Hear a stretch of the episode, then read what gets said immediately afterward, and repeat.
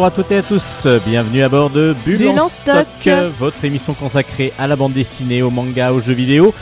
Nous sommes ensemble pour une heure, plus d'une heure même, afin de vous présenter des univers graphiques que nous aimons découvrir et surtout partager avec vous. Je dis nous parce que, et oui, vous l'avez entendu, elle est reviendue. Euh, Je suis reviendue. Elle est reviendue, c'est Hélène qui est notre spécialiste manga. Bonjour Hélène. Euh, Bonjour Stéphane et bonjour à tous. Désolée de ne pas avoir pu tenir ma chronique habituelle la semaine dernière. Mais c'était beaucoup plus apaisant pour les auditeurs, je crois. Oui, je le fait que vous aussi. soyez pas là. Non, je rigole évidemment. On est content que vous soyez de retour avec du coup deux Euh, mangas à nous deux présenter, mangas, enfin deux fait. séries exactement, parce que c'est des suites. Donc du coup, on va présenter carrément la série vu que c'est la première fois qu'on les présente. Oui, tout à fait. Je vais partir, même si c'est des suites qui sont sorties, je vais surtout euh, partir sur les tomes 1, histoire de ne pas trop euh, spoiler l'histoire et de vous en faire plutôt un avant-goût. Et puis ensuite chronique, euh, chronique BD. ensuite euh, comme d'habitude. Et puis on finira par un gros gros gros gros gros gros gros gros gros. J'attends un petit peu encore gros gros jeu vidéo. Bon, c'est une tuerie, tout le monde le sait, il est sorti déjà, vous avez peut-être déjà entendu parler. On va vous dire ce que ce qu'on en pense. Moi, je l'ai essayé sur PS4 et c'est une grosse grosse grosse grosse grosse grosse tuerie. Eh bah, Un gros jeu. on se demande bien ce que c'est. Bon, en tout cas, il y a plein de choses encore à vous faire découvrir. Allez, bonne émission à tous et à toutes. On I- commence par Hélène. Ikimasho おはよう我がビッチ Chronique manga. Alors oui, comme euh, je le disais, chronique manga aujourd'hui avec des séries qui ont déjà commencé. Donc on a reçu nous le troisième tome ou le deuxième, ça dépend de la série. Et puis- Deuxième et cinquième pour Ah, être deuxième et cinquième même Cinquième, carrément. oui. Ah, carrément. Mais il n'y a, pas de souci. En tout cas, vous allez comme ça nous les présenter. Eh Donc, oui. Le premier s'appelle. Le premier s'appelle La lanterne de Nyx. C'est écrit par Kan Takahama et c'est aux éditions Glénat dans la collection Seinen. Alors déjà, je vous le dis tout de suite, même si c'est dans la collection Seinen, ça convient tout à fait à un public adolescent. Ce n'est pas un sujet euh, compliqué, enfin ce n'est pas un sujet euh, qui est dur, qui est dans le thriller, rien à voir. C'est juste que ça, il y a un attrait assez historique qui fait que il vaut mieux proposer ça à un jeune adulte ou un adulte et aussi à un adolescent qui commence un peu à s'intéresser à l'histoire pour que ça lui plaise. Mais même quelqu'un au final qui s'intéresse pas trop à l'histoire peut tout à fait trouver son compte dans ce manga.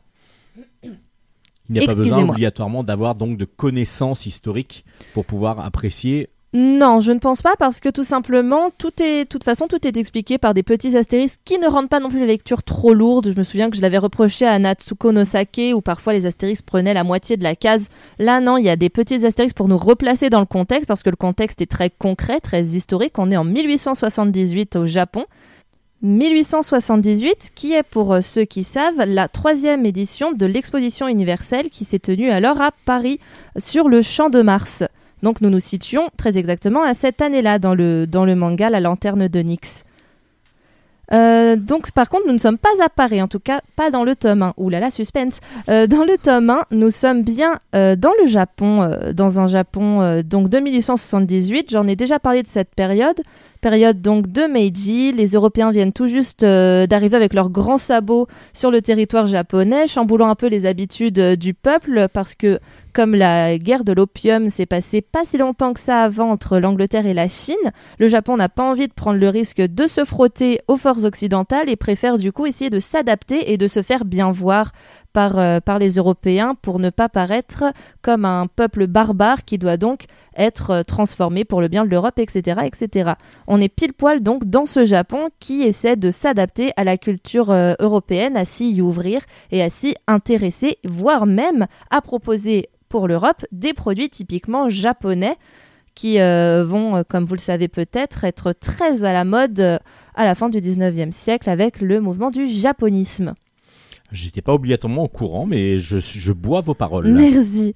Là, j'ai bien enchaîné. Donc du coup, on est au Japon avec une jeune fille qui s'appelle Miyo. Elle a perdu ses parents relativement récemment lors des, euh, révoltes. euh, alors là, c'est un peu compliqué, c'est la fin de la période féodale. Je vais pas vous faire un nouveau cours d'histoire, mais donc elle a perdu ses parents à la fin de l'époque féodale parce qu'ils étaient euh, sous un fief, le fief de Satsuma qui euh, s'était euh, rebellé contre le gouvernement et malheureusement son père n'a pas survécu et elle est donc euh, elle, elle se fait héberger par son oncle et sa tante. Sauf que c'est une jeune fille un peu particulière. Elle n'a pas forcément de talent, en tout cas pas les talents qu'on attend d'une jeune fille à la fin du 19e siècle. Elle ne sait pas coudre, elle ne sait pas cuisiner, elle est un peu perdue, encore très infantile, très, comment dire, très immature finalement par rapport à son âge, par rapport à l'époque.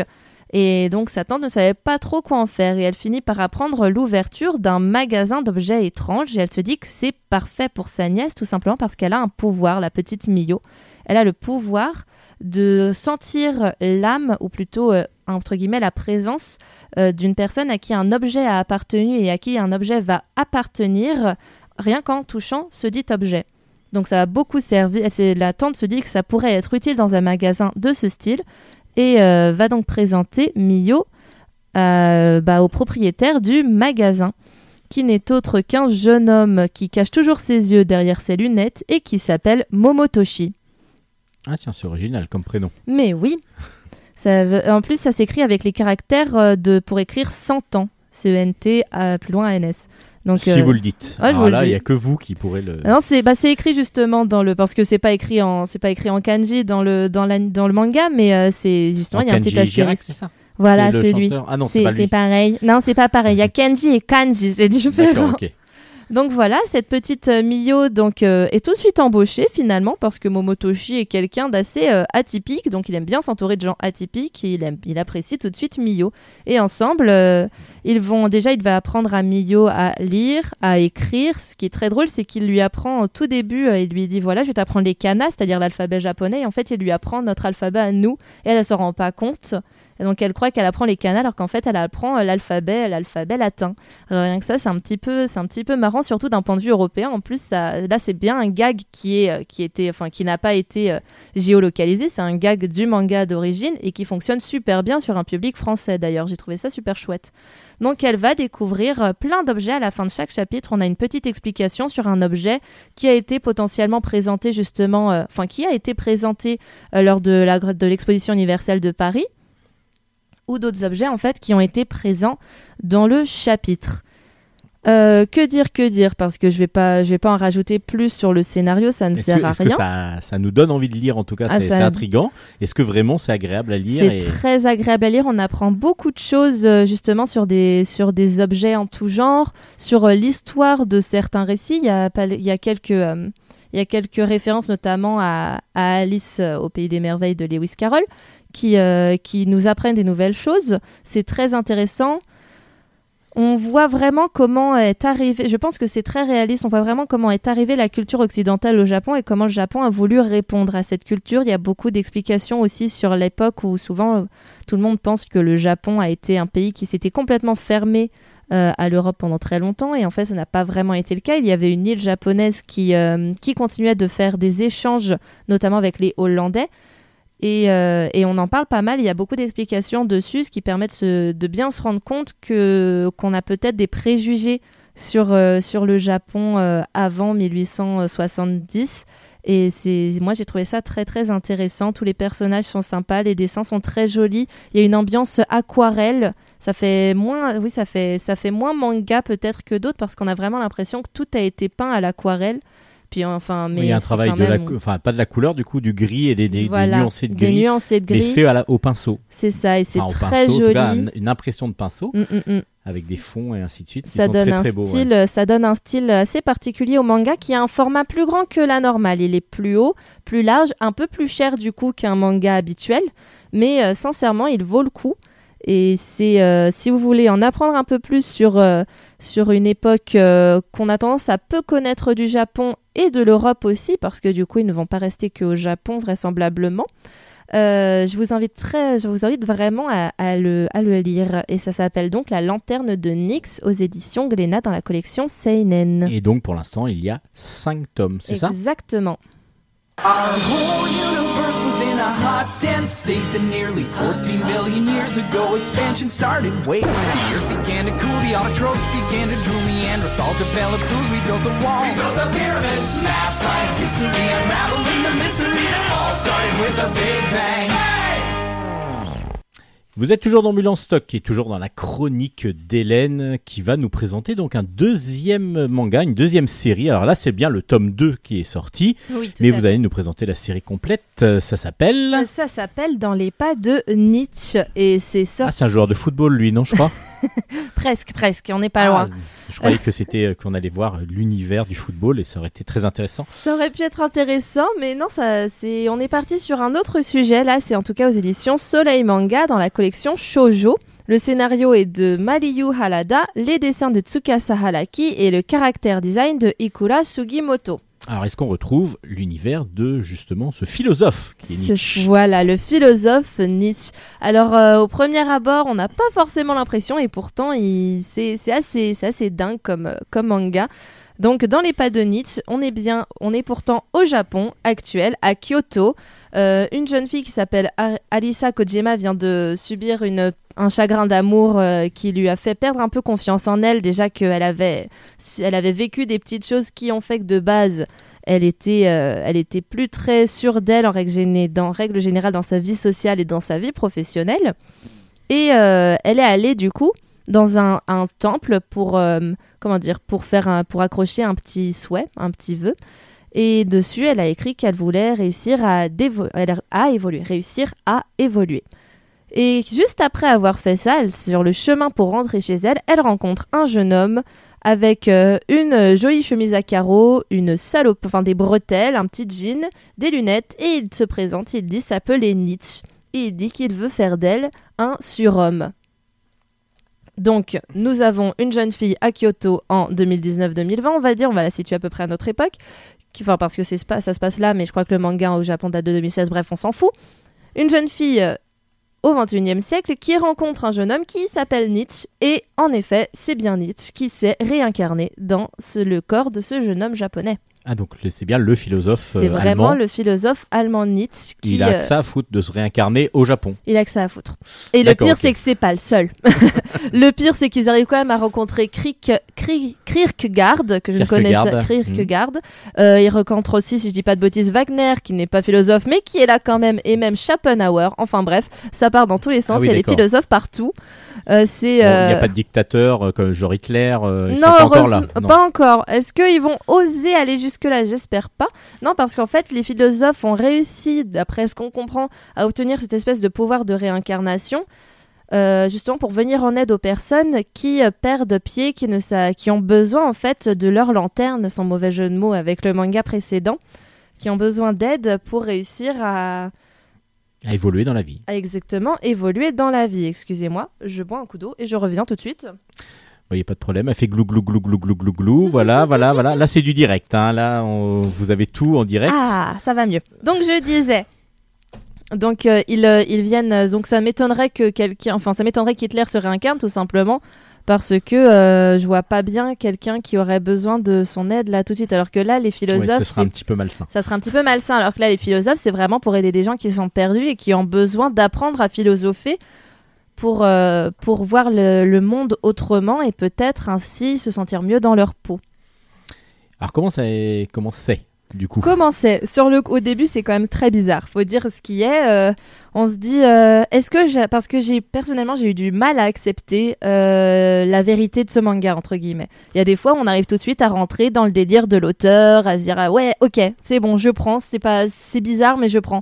Là, pendant les 3-4 premiers chapitres, j'ai eu du mal quand même. Puis au bout d'un moment, bon bah je je m'y suis faite. euh, c'est finalement comme si c'était c'était juste un. Pour moi, c'est devenu un peu comme un étudiant ultra euh, ultra chaud sur son sujet en philo, sans forcément que ça soit euh, Nietzsche. Pourtant, c'est vraiment lui. Parce que les yokai, ça vous dérange pas, ça vous dérange pas euh, tout ce qui est univers fantastique, les licornes, les choses comme ça. Mais le fait que quelqu'un se réincarne euh, dans un autre, ça vous dérange? Bah, c'est pas ça qui me dérange, c'est plutôt le fait qu'il en soit conscient, parce que la réincarnation n'est pas une question qui me dérange à la base, vrai. au contraire, mais c'est vrai. plutôt le fait que c'est lui qui décide de se réincarner, qui choisit tel réceptacle et qui dit je vais prendre tel réceptacle pour aller aider telle personne, pour faire ci, pour faire ci, pour faire ci, pour faire ça. Qui plus est, en plus, si ça avait été que Nietzsche encore, mais euh, comme on- très rapidement on apprend que bah, ils sont pleins, bah, ça fait bizarre et en même temps ac- j'ai accepté peut-être plus facilement limite quand j'ai vu qu'il y avait tout le monde, je me suis dit bon bah l'auteur assume à 350% son délire donc autant finalement rentrer dedans quand même. Mine de rien, euh, c'est assez sympa, il y a plein alors euh, c'est vrai que même moi, au final, je me suis surprise à me retrouver à philosopher avec les personnages. Parce que forcément, c'est il y a vraiment des citations euh, mot à mot de Nietzsche dans le manga. Alors, j'ai pas les souvenirs précis de Nietzsche, mais euh, ma mère a lu, a ouvert une page par, euh, sans faire exprès pour, enfin sans faire exprès. Je lui ai dit oui, c'est un truc sur Nietzsche. Elle a ouvert une page, elle a vu une citation du, du personnage qui s'appelle Nietzsche. Elle m'a dit ah oui, c'est Nietzsche. Et elle a refermé le manga. Donc ma mère est une bonne référence pour être sûre que c'est pas du chiquet, et que c'est bien euh, des paroles de Nietzsche qui sont rapportées dans le manga. Et ça nous amène nous-mêmes en tant que lecteurs à nous à nous reposer des questions sur notre façon de voir le monde également. Et j'ai trouvé ça plutôt intéressant, moi qui aimais beaucoup la philosophie quand j'étais lycéenne. Donc du coup, on est quand même sur un manga vraiment plus adulte là. Oui, euh, bah pourtant c'est pas enfin, on va forcément. dire, on va dire fait, hein. étudiant adulte. Oui, enfin, je pense qu'à partir du lycée, ça peut être intéressant parce qu'une collégienne, euh, je dis collégienne parce que pour le coup, ça m'étonnerait que beaucoup de garçons soient intéressés. Et encore, je suis, euh, je suis, je ne suis pas du genre à genrer les, les, les mangas, mais je pense que c'est quand même plus un public féminin parce que c'est quand même pas mal. C'est reste une espèce de romance qui commence à se créer entre les personnages. Euh, c'est vrai qu'à mon avis, un collégien pourrait vite perdre pied et euh, finalement décrocher un petit peu du sujet parce que la philosophie est ultra présente malgré tout. Euh, tout euh, en milieu de cette euh, romance, finalement, c'est plutôt un cours de philosophie qui nous est présenté. Et donc, il faut que ce soit quelqu'un qui s'y intéresse un minimum pour, pour, apprécier, pour apprécier le manga. Je pense que quelqu'un qui n'aime pas du tout la philosophie trouverait ça très vite chiant. Voilà, pour être clair, net, assez précis. cash. Voilà, je vais être cash. Je pense que quelqu'un qui n'aime pas la philo pourrait trouver ça chiant. Moi, perso, j'aime bien et j'ai trouvé ça assez intéressant quand même. Euh, les dessins, c'est du classique, euh, c'est du classique pour un shojo. C'est mignon, c'est joli, c'est pas c'est pas transcendant non plus. Enfin, c'est pas comme euh, Lanterne de Nyx qui a vraiment une, qui a vraiment une patte à elle. Là, on est plus dans un manga de base, dans les graphismes qui sont, jolis, qui sont, assez sympas. C'est, j'ai bien aimé quand même. J'ai bien aimé. Je me suis moins attachée au personnage pour le moment que dans d'autres séries que j'ai lues jusqu'à présent pour cette chronique. Mais, mais franchement, ça reste quand même assez agréable à lire. Et, et encore une fois, ça nous, ça nous fait nous poser des questions sur nous-mêmes et ça fait jamais de mal. Est-ce que vous pouvez redonner les références? Ça s'appelle donc Dans les pas de Nietzsche aux éditions Soleil Manga dans la collection Shoujo. Merci beaucoup Hélène. Mais je vous en prie. On se retrouve donc la semaine prochaine pour des nouvelles chroniques manga. Euh, bah, on va continuer notre petit jeu, tiens, pour la pause musicale. Il y a un Avec film, plaisir. il y a une musique. La musique fait partie d'un film. Lequel? Lequel?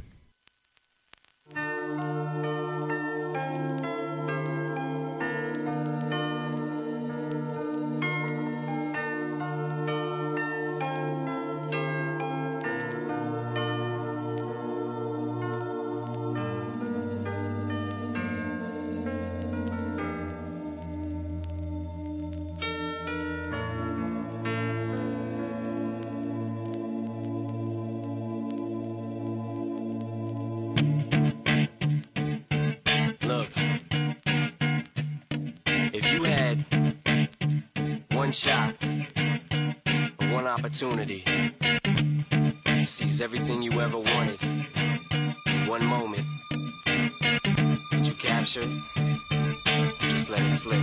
Yo. His palms are sweaty, knees weak, arms are heavy. There's vomit on his sweater already. Mom's spaghetti, he's nervous, but on the surface he looks calm and ready to drop bombs. But he keeps on forgetting what he wrote down. The whole crowd goes so loud, he opens his mouth, but the words won't come out. He's choking how? Everybody's choking now. The clock's run out, time's up, over, loud. Snap back to reality. Oh, there goes gravity. Oh, there goes gravity. Choke. He's so mad, but he won't give up. Daddies, he know he won't He knows his whole back to these ropes. It don't matter. He's dope. He knows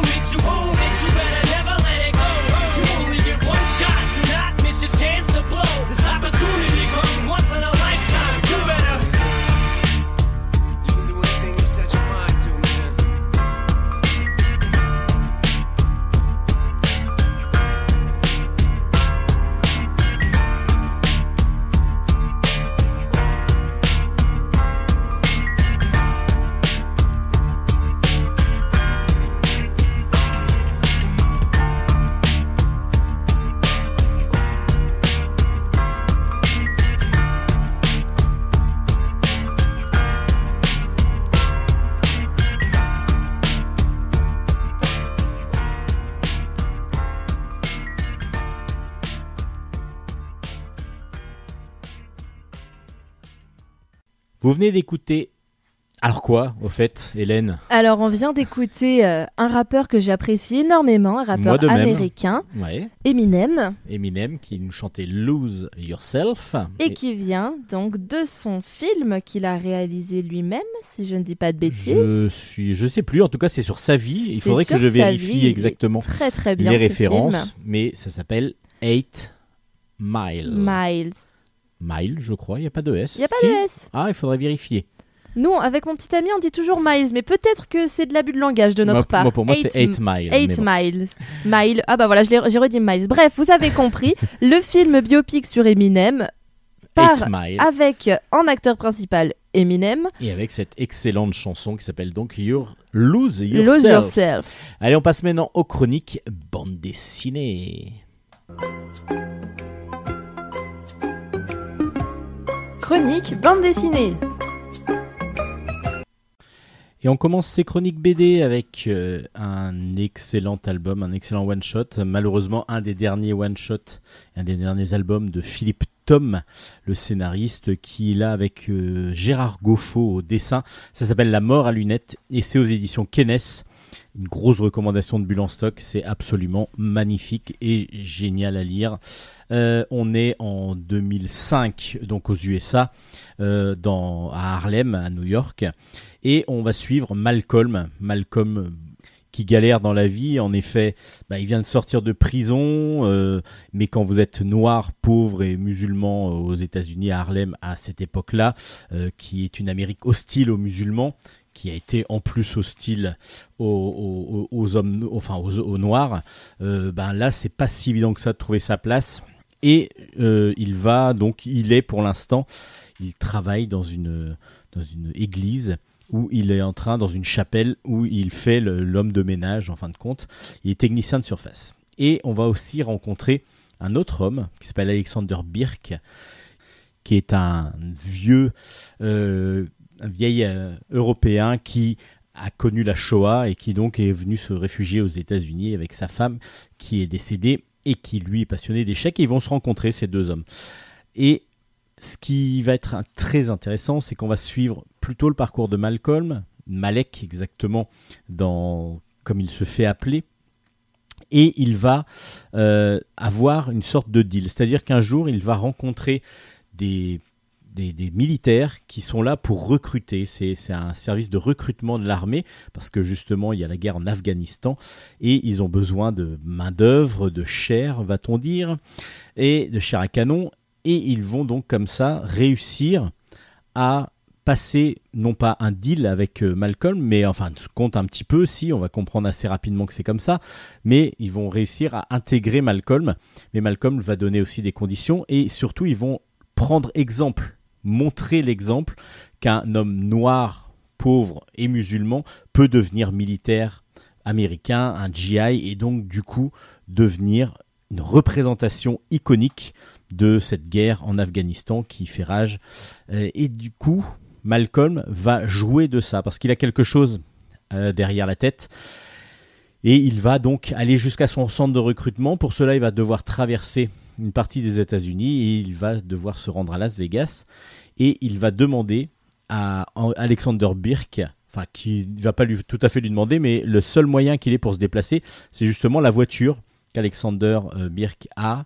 Et ils vont tous les deux donc aller euh, donc euh, faire ce road trip et en même temps bah il y a des des souvenirs qui vont remonter pour Alexander et à l'inverse Malek lui on va découvrir petit à petit ce qu'il a en tête il a quelque chose en tête et on va comprendre petit à petit pourquoi sa vie est, comme ça c'est absolument bah, je vous en dis pas trop j'essaye de, choisir les mots qu'il faut pour ne pas trop vous en dévoiler mais vraiment c'est un album à apprécier, à découvrir. Philippe Tom a encore réussi euh, dans, cette, dans, cette, euh, dans cet album à me à mou- brouiller un petit peu les pistes. On ne sait pas vraiment. Euh, la première scène, je vous en parle pas, mais on, comprend des choses et après on, retrouve. euh, Enfin là, si ça y est, je, je vous raconte pas trop, mais ça se passe en Afghanistan et on, va euh, petit à petit comme ça avoir des bribes qui vont nous mettre tout ça en place et c'est super bien fait. Super bien fait jusqu'à la fin. Jusqu'à la fin et c'est d'une c'est d'une émotion terrible.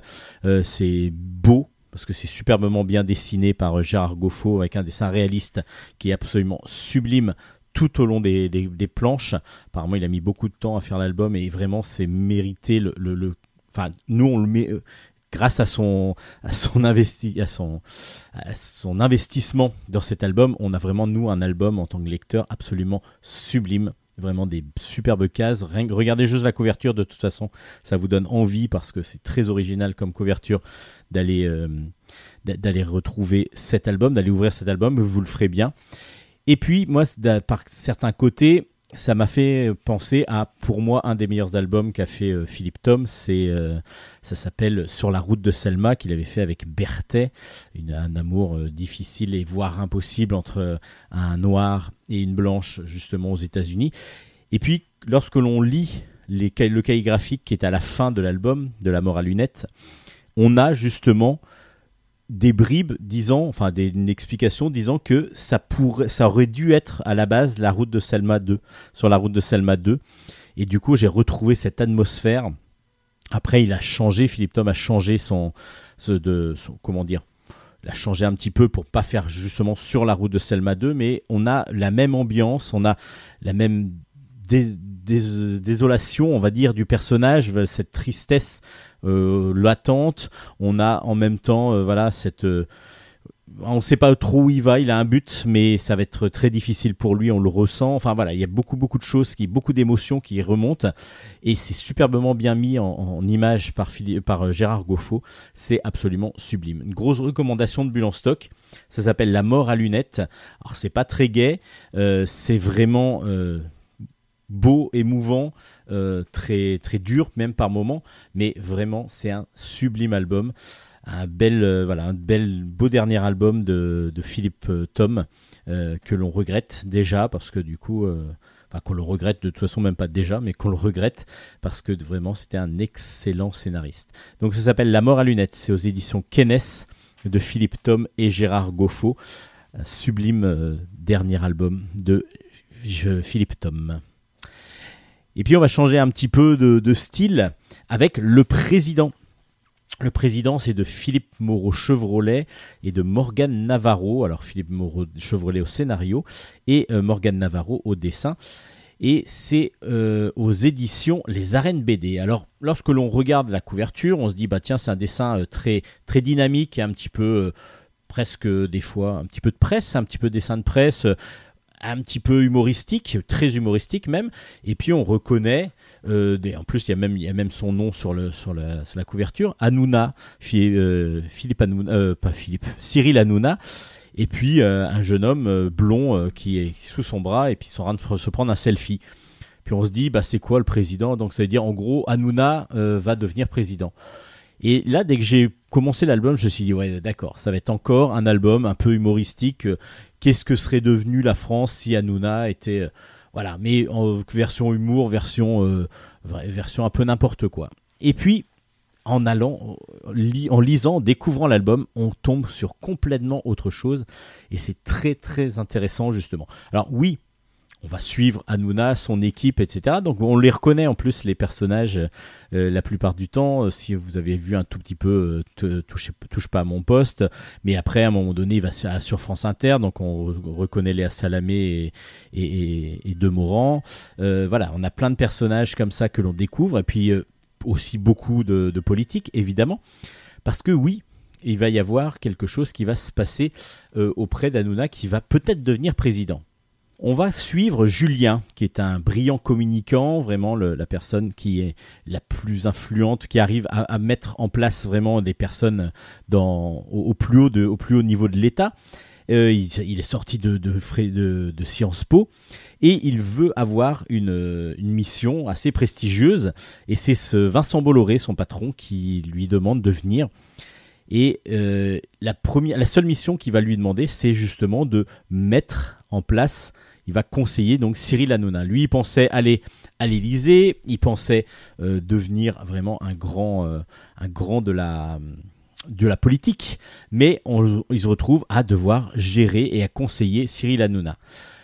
Et oui, ben, c'est pas si évident que ça, mais petit à petit, il va trouver des stratagèmes qui vont permettre de faire monter euh, Cyril Hanouna euh, dans les sondages, dans, les opinions euh, positives évidemment, parce qu'il a beaucoup beaucoup de fans qui le suivent, donc beaucoup de peuple, va-t-on dire, donc beaucoup de personnes représentantes du peuple, et il a soutenu les Gilets jaunes, et, donc du coup, Vincent Bolloré lui donne un petit peu comme ça un- une mission que pour l'instant qu'au départ il ne l'accepte pas trop même Cyril Hanouna ne voit pas vraiment ça du, meilleur euh, du, de, meilleur de la meilleure chose.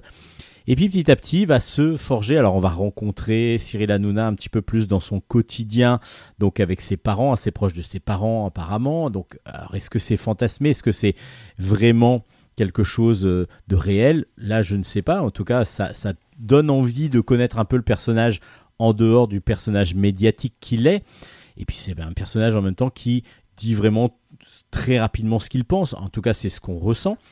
Et puis petit à petit, Julien va se prendre comme ça au jeu. Et ce qui est intéressant dans cet album, ce n'est pas un truc autour de Hanouna, c'est pas juste un album autour de Hanouna, c'est pas le petit buzz autour de Hanouna qu'on voudrait nous faire croire. C'est vraiment, c'est vraiment un, travail, montrer comment travaillent justement les, les communicants derrière les personnages.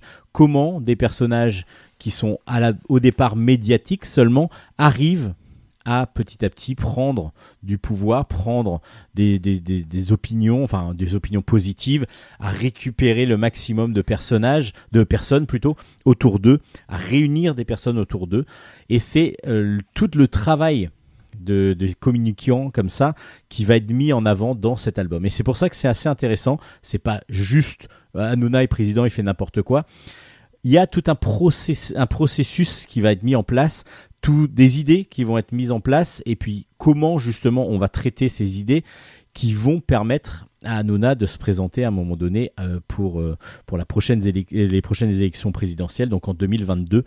Euh, il a comme candidat opposant ben, toujours Macron, on a toujours Marine Le Pen évidemment, et puis Yannick Jadot, l'écolo, qui lui représente du coup une gauche écologiste qui monte petit à petit, et qui est en tête des sondages au départ de l'album.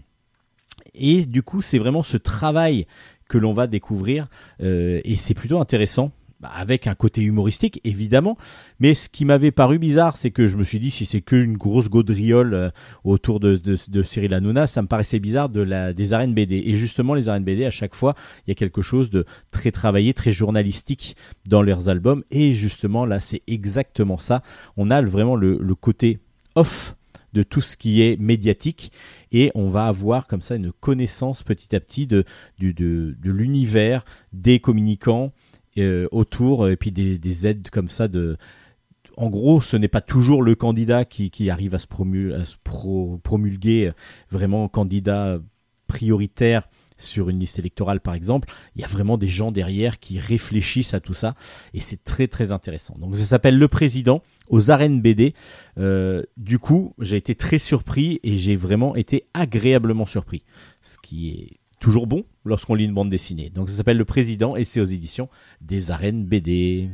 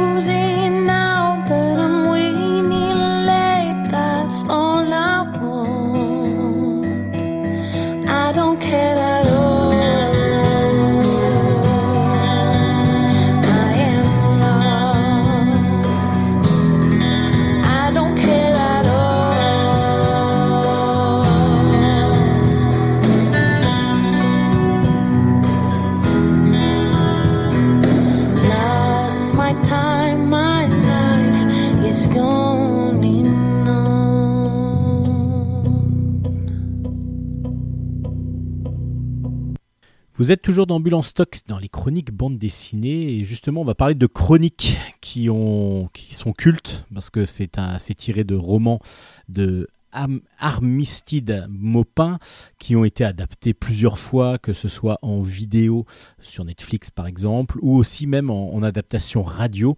C'est les fameuses chroniques de San Francisco qui cette fois-ci sont donc adaptées en bande dessinée par Isabelle Botian au scénario et Sandrine Revel au dessin. Et c'est aux éditions Steinkiss. C'est un album absolument magnifique déjà graphiquement. Euh, Sandrine Revel utilise une palette de couleurs très vive, très chatoyante en même temps, euh, qui donne vraiment l'impression de, clarté, de luminosité. Elle joue vraiment avec les couleurs qui sont absolument magnifiques. Le dessin simple, euh, absolument euh, sublime, d'une efficacité terrible. Donc déjà les planches, lorsque vous les, lorsque vous- comment dire, lorsque vous tournez les pages et que vous êtes plongé déjà rien que dans le dessin, vous allez trouver ça absolument magnifique. Et puis ensuite, bah, les chroniques de San Francisco, on se retrouve dans les années 70, fin des années 70, et on va suivre euh, une demoiselle qui s'appelle Marianne Singleton, qui vient juste d'arriver de sa province, justement, dans cette, euh, dans cette ville. Elle arrive dans une maison un petit peu spéciale, c'est une maison qui accueille différents invités, enfin pas invités, mais justement locataires, où chacun va avoir sa chambre, dirigée par une femme accueillante, toujours prête à aider, qui s'appelle Madame Madrigal. Euh, c'est une, femme bonne qui vraiment a une particularité, c'est que elle fait euh, toute une culture, mais euh, de marijuana. Elle est euh, vraiment, elle offre à tout le monde des, joints lorsque les personnes arrivent, par exemple, dans, sa- dans sa maison. C'est donc un personnage assez fantasque, mais il y en a d'autres. Et justement, dans ces chroniques, on va les croiser petit à petit. Il va y avoir comme ça euh, des, moments où on va avoir Marianne comme euh, base de, personnage, donc on va vivre sa vie, et par exemple dans son travail. Et dans son travail, il y a un de ses, son patron, par exemple, mais ensuite on va suivre le patron, le patron qui lui a une double vie parce que sa femme euh, est, bah, euh, est acariâtre et puis apparemment il ne l'aime plus du tout. Et justement, il va rencontrer une autre femme avec qui il va vivre apparemment ses derniers instants. Alors on ne sait pas encore exactement ce que c'est. Il y a aussi euh, le, le collègue de boulot de Marianne qui lui est le, le fils, enfin le beau, le gendre du patron qui lui aussi a une double vie. Et euh, du coup, on va suivre et lui et sa femme. Alors, on va comme ça suivre les personnages, chacun dans, dans, leur, dans leur vie. Et ce qui est très très très intelligent de la part des autrices, c'est que elles ont réussi à nous faire suivre très facilement de qui on parlait. Évidemment, on reconnaît les personnages. Ça, c'est assez facile parce que du coup, euh, euh, Sandrine Revel vraiment les a caractérisés de la plus belle des façons et surtout qu'on on arrive vraiment à les reconnaître parfaitement. Mais surtout, il y a aussi un découpage dans les planches. Au lieu d'avoir un cadre noir autour des cases, il va y avoir un cadre de couleur. Et lorsque vous allez avoir un cadre euh, orange, jaune, orange, ça va suivre, on va suivre, enfin rouge, orange, voilà, on va suivre plutôt Marianne. Quand c'est le cadre bleu, on va suivre son patron et ainsi de suite. On va donc comme ça avoir des scènes de la vie quotidienne des années, de fin des années 70 à San Francisco, donc quand même avec des mœurs assez évoluées parce que c'était la ville qui a qui a permis euh, le plus peut-être de où, les, le- la culture gay, enfin la culture gay, où les gays ont pu s'émanciper le maximum avec euh, une représentation qui, qui pouvait ne pas se cacher et ainsi de suite. Donc c'est une liberté qui a été évidemment euh, gagne- qui a gagné beaucoup beaucoup de pays, enfin pas tous hein, évidemment, mais qui a gagné beaucoup de pays à cette époque. Et en particulier, bah, certaines villes comme Los Angeles, pas Los Angeles, qu'est-ce que je dis, San Francisco en est une représentation. Et on va avoir comme ça bah, la liberté de chacun, la vie de chacun, les cachets de, de, beaucoup, parce qu'il y a beaucoup de choses à cacher euh, pour beaucoup? Donc euh, il va y avoir comme ça toutes euh, bah, des chroniques, justement, d'où le fait que ça s'appelle Chronique de San Francisco. On va suivre le quotidien de chacun de ces personnages et on va petit à petit découvrir leurs secrets. Et c'est ça qui est très intéressant, c'est que au, pro- au début de l'album, évidemment, on va suivre les personnages, on va apprendre à les connaître, certains fantasques, d'autres tout à fait classiques. En fin de compte, Marianne, elle est très très euh, très très carrée et très très classique dans son comportement. Les autres sont un petit peu plus, on va voir qu'il y en a qui sont complètement délurés dès le début et d'autres qui ont comme ça des choses cachées plutôt. Et on va apprendre à connaître tout ça euh, dans, dans ces chroniques. C'est très intéressant parce que, et la façon. Donc, c'est agréable de, se replonger comme ça, enfin de se plonger, parce que moi j'y ai pas vécu à cette époque-là, dans les fins des années 70 à San Francisco, donc c'est agréable de découvrir un petit peu les mœurs et la vie des gens à San Francisco dans la fin des années 70, avec la libération qui a eu lieu, libération sexuelle et euh, une libération aussi autour de tout ce qui est un peu le mouvement hippie qui a lancé tout ce qui est consommation de, de, de drogue douce en particulier. Et puis, on va avoir comme ça les secrets de chacun qui petit à petit vont être dévoilés. On va comprendre qu'il va y avoir des relations entre des personnages euh, qu'on suit séparément au départ qui vont se retrouver. Enfin voilà, je vous en dis pas trop parce qu'après, c'est aussi ce qui est agréable, c'est d'avoir des surprises lorsqu'on lit ce style d'album. Et ben voilà, c'est très agréable à suivre. J'ai hâte de lire la suite. Ça s'appelle donc Chronique de San Francisco. Déjà, le roman était vraiment, les romans étaient vraiment euh, une grosse, grosse, un gros, gros succès. Et là, la mise en image par euh, Sandrine Revel avec un scénario de Isabelle Bautian, c'est vraiment succulent. Un bel album, euh, plein de couleurs en plus, et puis euh, plein de vie. Et en même temps, on sent aussi une tristesse par moment, on sent un mal-être aussi qui est vraiment très, très. qu'on ressent. Donc, du coup, c'est que c'est vraiment très bien exprimé à travers les planches. Chronique de San Francisco aux éditions Steinkiss. Belle recommandation aussi, une belle découverte de Bulle en stock. Et puis un autre album que j'ai vraiment beaucoup apprécié, pareil tiré d'un roman à grand grand succès euh, de Raphaël Giordano. Ça s'appelle ta ta deuxième vie pardon commence quand tu comprendras que tu n'en as qu'une. C'est de Lilian pour l'adaptation et c'est de Sophie Ruffieux au dessin et c'est aux, éditions Soleil. Alors ta deuxième vie commence quand tu comprends que tu n'en as qu'une est un roman initiatique entre guillemets, c'est-à-dire de bien-être.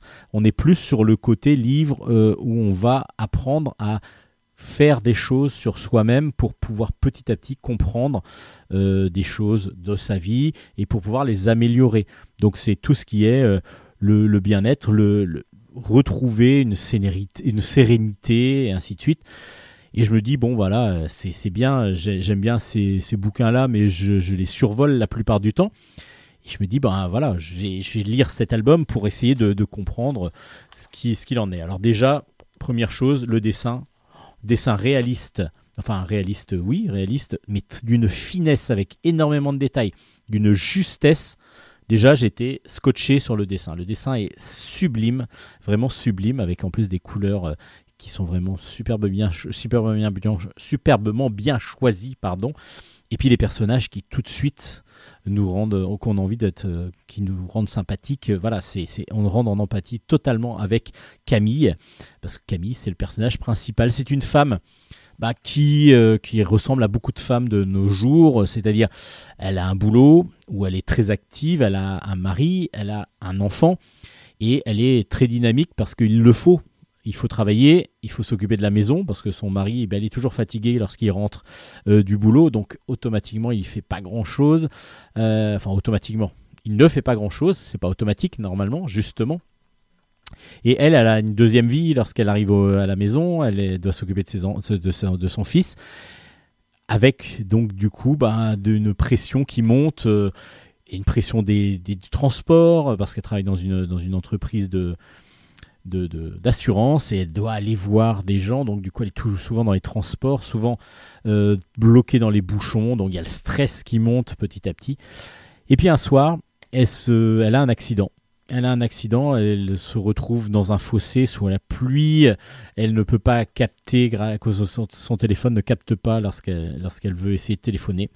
Et donc elle va demander de l'aide à, à quelqu'un qui habite pas très loin et elle rencontre donc un, homme qui s'appelle Claude et qui euh, vient à sa rescousse. Donc elle se sèche, elle appelle et puis là elle commence à, s'effondrer. Elle, elle est pas bien dans sa vie. Elle, commence et puis elle s'excuse en disant bah voilà mon comportement n'est pas le bon. J'aurais dû euh, ne pas ne pas craquer devant vous. Et là Daniel dit mais vous inquiétez pas, il y a des choses qui vont pas. Vous, je le sens, je le ressens. Et là il lui présente sa carte et il dit voilà bah, ça tombe bien parce que je suis routinologue routinologue. Et là, Camille se demande, mais qu'est-ce que c'est routinologue? Il dit, bah voilà, vous êtes en sorte de dépression à cause d'une routine qui s'est installée dans votre vie et que vous n'assumez pas, que vous n'arrivez pas à surmonter. Et petit à petit, la routine va vous bouffer et va vous rendre de plus en plus acariate, de moins en moins agréable, de moins en moins efficace. Voilà, tout, tout ce qui est négatif va ressortir à cause de cette routine. Et il lui propose de l'aider et elle, euh, en faisant des séances avec lui, si ça l'intéresse. Elle a dit, elle y croit pas trop, et puis elle lui dit, mais en plus, combien ça va me coûter Euh, Il dit, bah c'est gratuit au départ, et si vous pensez que ce que j'ai fait est bon pour vous, que si vous avez réussi à atteindre des, enfin si mon, travail a été efficace, en gros, vous me payerez en fonction de ce que vous pensez euh, m'être dû elle hésite. Et puis le fait qu'un jour ça se passe vraiment très mal avec son mari, euh, elle va aller voir Daniel et lui prendre, euh, lui prendre rendez-vous avec elle. Avec lui plutôt. Et là, il va commencer à lui donner des conseils euh, de vie qu'elle va essayer de mettre en pratique. Ce qui est très intéressant et très intelligent dans cet album, c'est que oui, il y a beaucoup de conseils pratiques autour de la, se retrouver, retrouver une, une histoire de couple, retrouver une efficacité au travail en, en étant peut-être moins agressif et ainsi de suite. Il y a plein de conseils au travers de cette histoire. C'est ça qui est très très intéressant, c'est que j'aurais eu que les conseils, je pense que j'aurais survolé, j'aurais regardé. Le fait de trouver Camille, de rencontrer Camille et de vouloir voir jusqu'à où elle va aller, qu'est-ce qui va lui apporter et petit à petit comment sa vie va changer. C'est ce que j'ai trouvé mais très très intéressant. Donc du coup, ben, on prend en même temps les conseils vu qu'ils sont dans ce que dit Daniel, euh, Claude pardon, à Camille. Donc Claude le routinologue et Camille donc la femme, la femme d'a- d'affaires entre guillemets, enfin la femme tout simplement de l'héroïne de cette histoire. Et petit à petit, on va vraiment rentrer dans son quotidien avec ses problèmes, avec ses difficultés, avec des, des, des, joies aussi qui petit à petit vont s'instaurer, des changements à faire. Et c'est super agréable à lire, c'est très très agréable à lire, c'est très positif je trouve. Le fait d'avoir lu cet album, moi je me suis retrouvé mais vraiment avec une, une pêche un peu plus grande. J'ai des, des choses qui me sont revenues en tête, des choses sur, euh, voilà, sur ma vie aussi. Et ben ça fonctionne ça fonctionne et le fait que ce ne soit pas juste des conseils qui sont comme ça à mis bout à bout avec euh, un chapitre pour chaque chose, mais que ce soit mis dans une histoire Je trouve ça, mais d'une intelligence folle, et c'est ce qui permet vraiment, moi je pense, l'impact encore plus grand de cet album.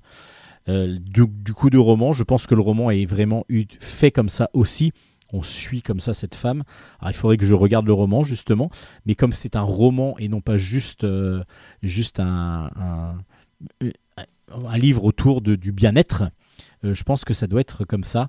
Il faudrait que je regarde. À vrai dire, j'ai pas été curieux assez loin pour voir ça, mais j'ai tellement apprécié cet album-là, et pourtant, euh, ça fait, euh, c'est un gros album euh, qui, qui, a pas mal de pages et ça, on rentre quand même dedans, mais très facilement. C'est subtil, intelligent, superbement bien dessiné, mais vraiment Sophie Ruffieux a un dessin absolument magnifique, d'une élégance rare, et en plus, le propos du coup est très très intéressant. C'est, ça s'appelle Ta deuxième vie commence quand tu comprendras que tu n'en as qu'une. Je pense que c'est un très très beau cadeau à faire pour Noël bah, aux gens comme ça que vous aimez, parce que ça va peut-être leur faire à- apprécier plein d'autres choses encore plus loin. Donc c'est vraiment un très très bon album paru aux éditions Soleil. Gros coup de cœur de Bulle en stock.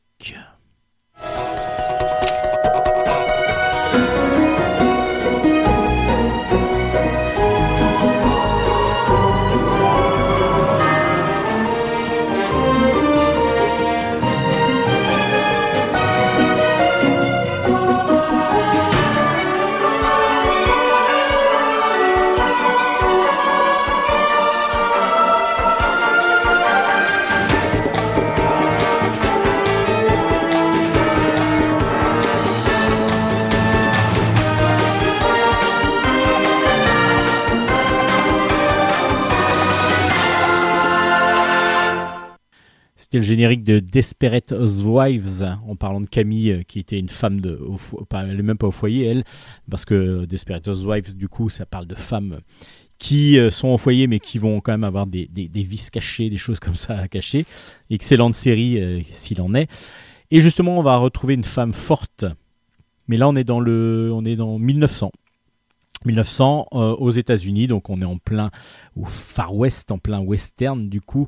Euh, on va suivre donc la Venin. La Venin, euh, c'est Emily que l'on suit dans son troisième troisième aventure, c'est même pas troisième aventure, c'est la suite de ses aventures. Le tome 3 s'appelle Entrailles, c'est de Laurent Astier et c'est aux éditions Rue de Sèvres et c'est encore encore un magnifique album, encore une grosse recommandation de Bulle en stock, mais je vous avais déjà conseillé les premiers et le deuxième. Là, le troisième continue et je trouve sur un, rythme vraiment très intéressant parce qu'on est à chaque fois sur des histoires qui sont à suivre. Donc, c'est vraiment l'histoire d'Émilie. Émilie, c'est donc au début du, du, du 20e siècle, 1900. Euh, elle suit une vengeance et on va suivre son parcours. À chaque fois, elle tue un homme dans chaque album.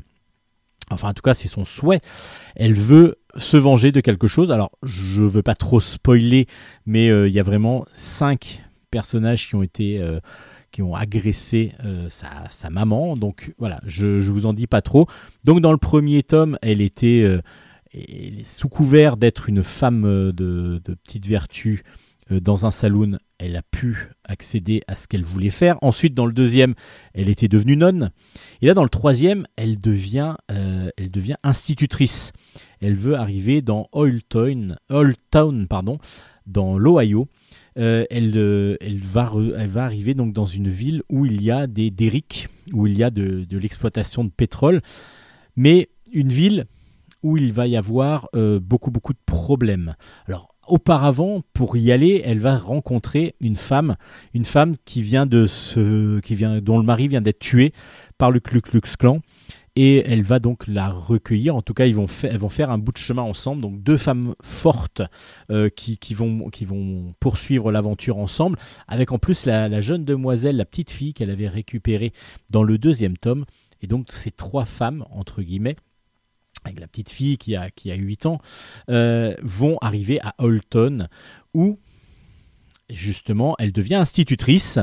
Donc il y a bien sûr évidemment à chaque fois un but qu'elle s'est fixé pour sa vengeance, et elle va retrouver donc une ville qui est en pleine exploitation euh, euh, d'or noir, pardon, avec des gros gros problèmes parce que Tout ça est dirigé par un consortium, des, dirigeants, des actionnaires qui veulent énormément d'argent, qui gardent l'argent pour eux, et au détriment de tout ce qui est euh, danger qu'il peut y avoir pour les employés, pour les ouvriers, euh, tout ce qui est justement danger, mais mal payé en plus, et puis tout ce qui est maladie qui arrive petit à petit, parce qu'évidemment, il n'y a pas de protection pour les employés. Et elle, lorsqu'il va y avoir un accident qui va, qui va, qui va arriver, un derrick qui va tomber, il va y avoir un mort, un, gros, un blessé grave, et puis un autre qui est blessé un peu plus léger qui qui fait casser la jambe.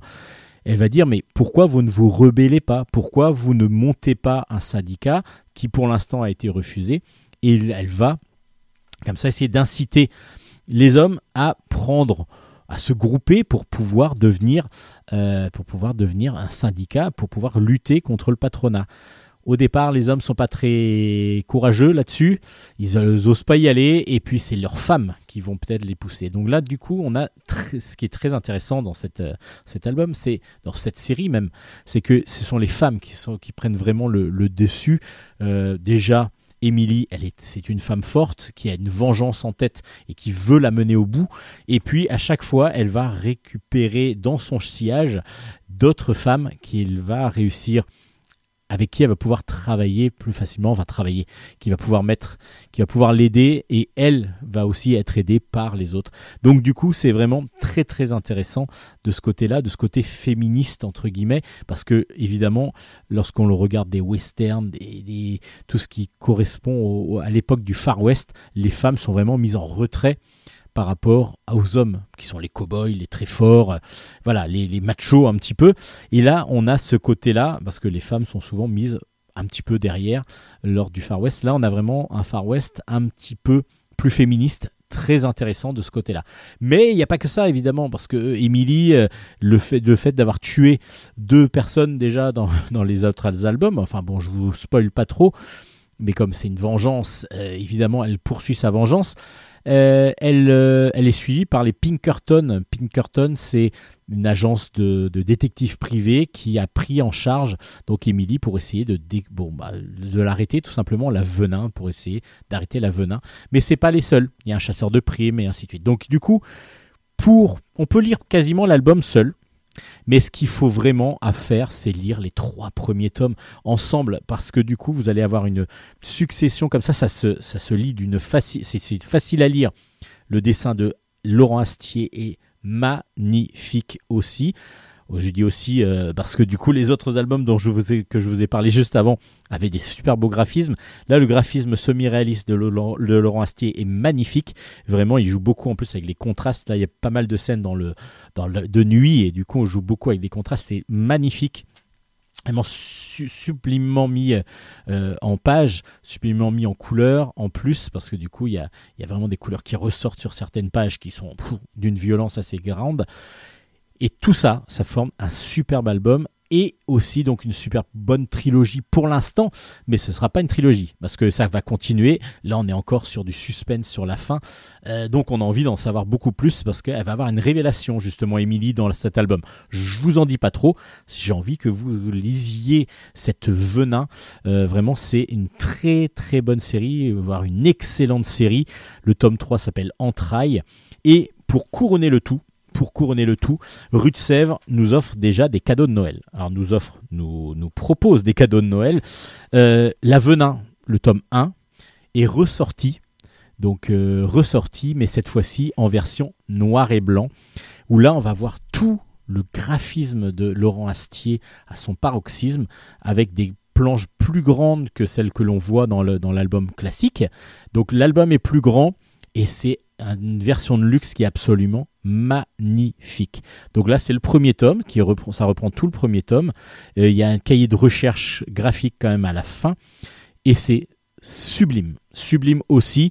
Euh, là, c'est l'excellent cadeau de Noël à faire pour ceux qui aiment le graphisme pur, les planches euh, pas à taille réelle, mais à grande taille et que du noir et blanc pour voir justement le travail graphique du noir et blanc de Laurent Astier qui en plus après est mis en couleur d'une très très belle façon dans les autres dans les albums. Donc moi je vous conseille vraiment cette série parce que cette série est géniale. Ça s'appelle L'Avenin.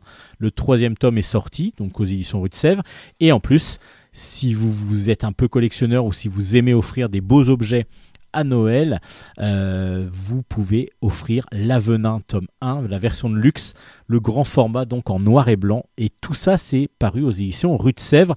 Évidemment, c'est Laurent Astier que l'on remercie pour cette excellente série. Vraiment un must à avoir sur, dans sa BD Tech. Vraiment une excellente série. J'espère que elle, elle va continuer d'aussi bonne façon, mais quand je vous disais que les trois albums sont un peu différents, parce qu'ils pourraient très bien utiliser le même système à chaque fois narratif, et à chaque fois, euh, il y a d'autres choses qui arrivent. Et puis surtout, Emily va changer aussi un petit peu radicalement. Là, enfin pas radicalement, mais elle va avoir toujours cette haine en elle, mais elle va l'exprimer de différentes façons. Et là, dans ce troisième album, on est surpris parce qu'on ne s'attend pas du tout à ce que ça se passe comme ça. Euh, c'est excellent, excellent narrativement aussi. Donc ça s'appelle L'Avenin. Le troisième tome s'appelle Entrailles, vient de sortir. Et L'Avenin, édition de luxe, le, tome 1 est sorti. Et tout ça, c'est aux éditions Rue. Merci Rue merci Laurent Astier pour cette excellente série.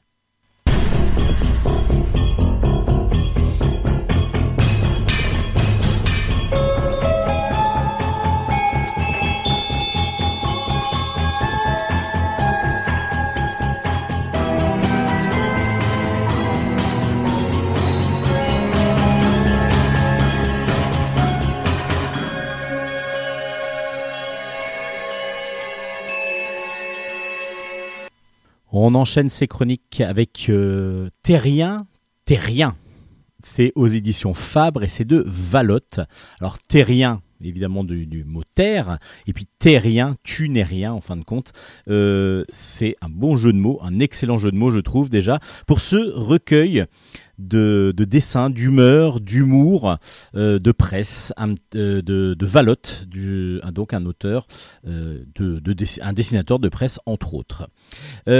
Il a, ben, comme il le dit très facilement, c'est le confinement est un art pour, pour un auteur de bande dessinée. Évidemment, un auteur, un artiste dessinateur euh, reste chez lui la plupart du temps. Les seules rencontres qu'il fait avec les autres, c'est soit chez son éditeur, soit euh, au, en festival. À fin de compte, c'est comme ça que ça se passe. Et la plupart du temps, les auteurs, le dessinateur est confiné d'origine. Là, il a subi évidemment le confinement, mais il a surtout euh, vu que tout le monde devait subir ce confinement.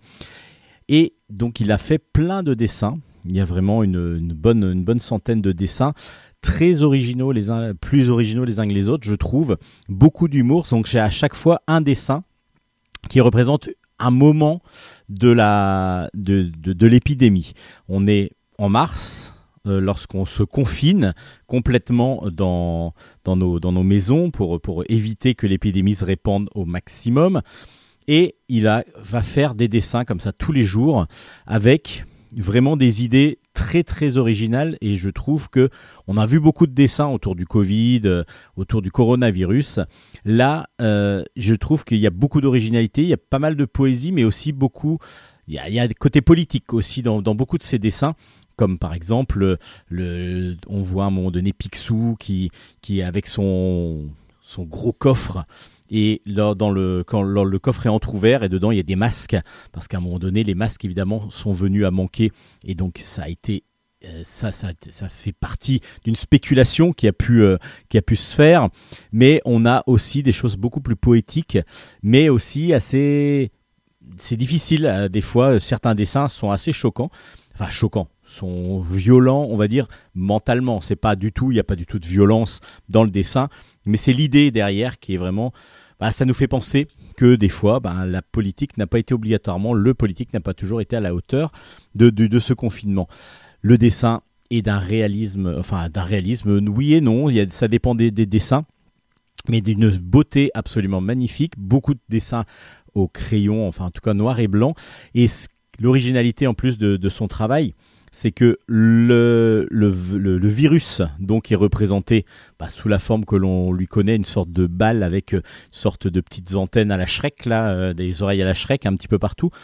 Et là, ce coronavirus est rose dans, son, dans, dans toutes ses planches, ce qui fait que on arrive comme ça, et il peut y avoir des fois que cette touche de couleur dans, dans, dans, les, dans les dessins.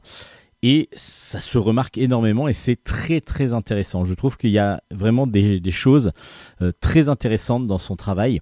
Moi j'ai adoré comme ça feuilleter. Alors en plus il y a une explication à chaque dessin de, de, de, ce qu'a fait Valotte, de pourquoi il l'avait fait et à quel moment il l'a fait dans le confinement, pendant le confinement.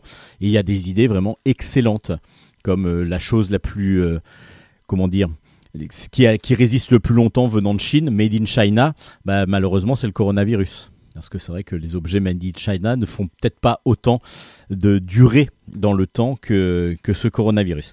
C'est vraiment pour moi une découverte et j'ai dû peut-être voir des dessins de lui euh, dans des journaux ou, sur internet de temps en temps, mais j'avais pas remarqué euh, son, talent, son grand grand talent donc de, Valotte, et j'ai adoré euh, ce recueil de, de dessins euh, autour du coronavirus, avec en plus, ce qui est très bien, des explications derrière. Donc ça s'appelle Terrien Terrien, alors rien que déjà le jeu de mots, moi j'ai adoré. C'est aux éditions Fabre, euh, Favreux, pardon, et c'est donc de Valotte je vous conseille pour ceux qui sont pas obligatoirement, qui sont plus peut-être dessins, euh, dessins de presse, euh, vous allez vraiment beaucoup apprécier parce que le dessin en plus est vraiment esthétiquement magnifique. Il y a vraiment de tout et c'est vraiment très très agréable à lire. Un album, alors c'est pas un album justement, c'est un petit livre, un petit livre de, quelques, bah, il y en a quand même, il y a 250 pages quand même, un peu plus de 250 pages. C'est de Jacques Langlois. Ça s'appelle Petit éloge de Tintin et c'est aux éditions François Bourrin. Euh, c'est un livre justement qui tourne autour de Tintin. Alors c'est pour ça que j'ai tenu à, le lire pour pouvoir vous le présenter. Alors bien sûr, les tintinophiles vont adorer ce, roman, mais enfin c'est pas un roman. Oui, c'est une sorte de petit roman en même temps. C'est des chroniques, c'est un peu tout parce que c'est assez original. Euh, il faut d'abord que je vous présente Jacques Langlois avant que vous compreniez, pour que vous compreniez évidemment ce qu'est euh, ce- cet ouvrage. Il y a eu des centaines de livres sur Hergé, des centaines de livres sur Tintin, sur qu'est-ce que Tintin, qu'est-ce que la tintinologie, qu'est-ce que euh, qui, était Hergé, est-ce que quel est le passé de Hergé, pourquoi euh, voilà pourquoi Tintin et ainsi de suite. Il y en a eu des centaines. Et cette, euh, ce livre, pourquoi se, se sépare-t-il un petit peu des autres? Pourquoi se démarque-t-il? C'est parce que Jacques Langlois a vraiment bien connu Hergé, mais d'une façon assez originale. C'est-à-dire qu'il a 10 ans à l'époque où, euh, où il commence ce livre, et à 10 ans, il envoie euh, à Hergé ses, des petits dessins, des dessins où il reproduit justement les planches de, Tintin. Euh, et par miracle entre guillemets, parce qu'il ne savait pas du tout comment lui envoyer, il le connaissait pas. Son père lui dit bah t'as qu'à envoyer ça aux éditions Casterman. Ah, Il est parisien en plus, donc du coup Hergé étant belge, lui, il y avait une distance quand même. Euh, il dit ben je sais pas, on va envoyer une lettre à, à- Casterman et en disant pour Hergé. Et donc c'est ce que fait euh, ce que fait euh, Jacques Langlois par l'intermédiaire de son père à 10 ans. Et il a une réponse de Hergé avec un petit dessin en plus de Tintin et de Milou. Et il va, il va commencer comme ça à discuter par lettre, donc euh, d'une façon épistolaire, à Hergé. Et c'est depuis 1960 qu'il avait fait ça. Et on va donc suivre un petit peu cette évolution. Alors c'est par chapitre, c'est pas tout à fait une, une lecture qui va euh, chronologiquement, parce qu'on commence par euh, la- un enterrement, et l'enterrement d'un des, des amis de, de Hergé, c'est Chang. Alors c'est pas Chang qui s'appelait évidemment, mais euh, on va comprendre un petit peu qui c'était.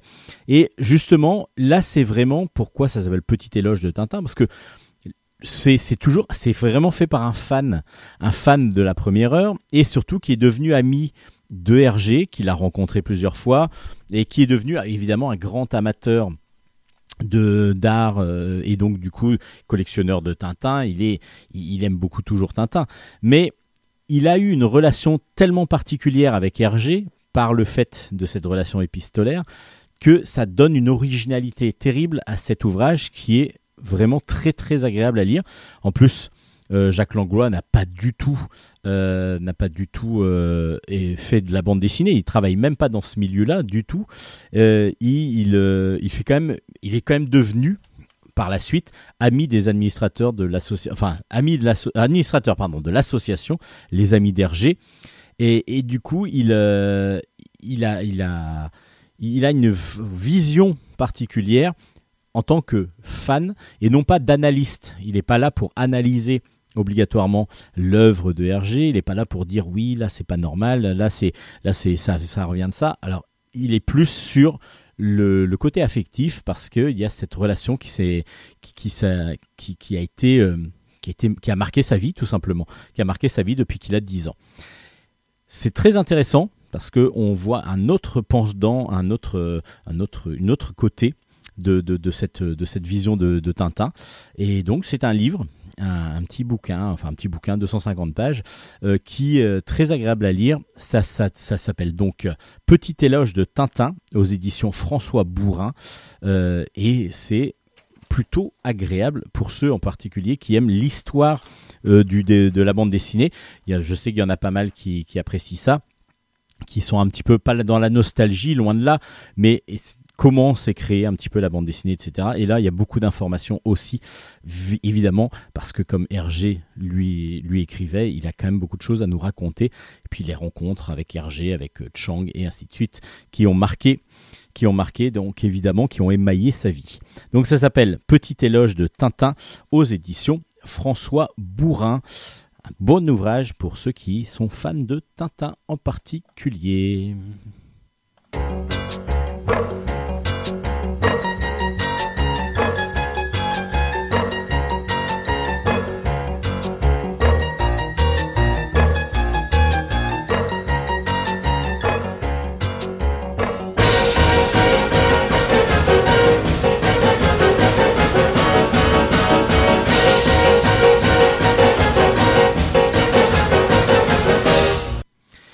Allez, on passe à des albums un petit peu plus jeunesse peut-être, hum, avec Ayati par exemple, le tome 3 est sorti, ça s'appelle Le mystère du roi démon.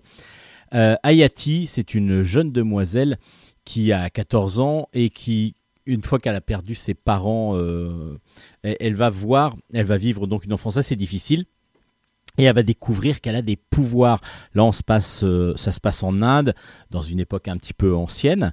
Et euh, du coup, on a une aventure fantastique euh, autour de cette demoiselle qui, au début, découvre ses pouvoirs, va combattre ensuite un démon et justement, elle doit retrouver donc une nouvelle, euh, un, un œil de Yama, ça s'appelle, donc c'est une pierre, et elle doit le trouver avant l'esprit de Sarkana qui doit s'en emparer et qui veut s'en emparer pour justement prendre un pouvoir énorme qui, de, qui devrait être donc euh, nuisible à tout le monde. Elle est à la recherche de, cette pierre et elle va rencontrer donc un messager du palais royal qui lui demande de venir en urgence. En tout cas, le roi lui demande de venir en urgence parce que la princesse, c'est pas le roi qui a besoin d'Ayati, mais la princesse a besoin d'Ayati. Ayati ne veut pas parce qu'elle veut continuer ses recherches, mais elle va s'y résoudre parce qu'elle doit venir en aide aussi au prince, à la princesse. Et elle va voir que peut-être ses recherches se dirigent plutôt vers ce palais royal. Alors on a la fin de cette première trilogie. Je ne sais pas s'il y aura une suite, euh, mais en tout cas, euh, ce troisième album de Hayati forme une fin de cycle. J'ai oublié de vous dire que les auteurs sont Fabien Fernandez et Sandra Violo. Et le dessin de Sandra Violo, je trouve, c'est encore amélioré vraiment et magnifique. Les couleurs sont superbement choisies et je trouve que euh, les personnages sont vraiment empathiques à souhait.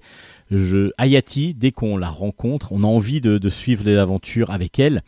Et il est vrai que l'original, enfin c'est assez original par son, sa structure, non pas narrative, mais par, euh, par l'ambiance, l'ambiance qui est donnée, parce que justement, les Indes un petit peu comme ça anciennes, on ne- n'a pas marqué vraiment un temps non plus, mais on voit par rapport aux, façons de vivre et puis aux, vêtements euh, que c'est quand même un petit peu ancien, et on a euh, vraiment en même temps quelque chose de moderne. Donc on a une, je trouve que ce qui est assez intéressant dans cette, dans cette série, c'est la mise en, place dans une structure, enfin dans un, dans un endroit qui est- n'est pas courant dans la bande dessinée. Et c'est vraiment dépaysant, très agréable à suivre et très agréable à lire.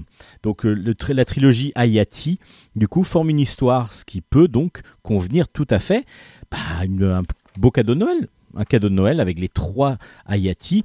Euh, c'est aux éditions Jungle, je ne sais plus si je l'ai précisé ou pas. Donc je vais redire toutes les références, ce qui permettra à tout le monde de pouvoir les acheter si vous voulez.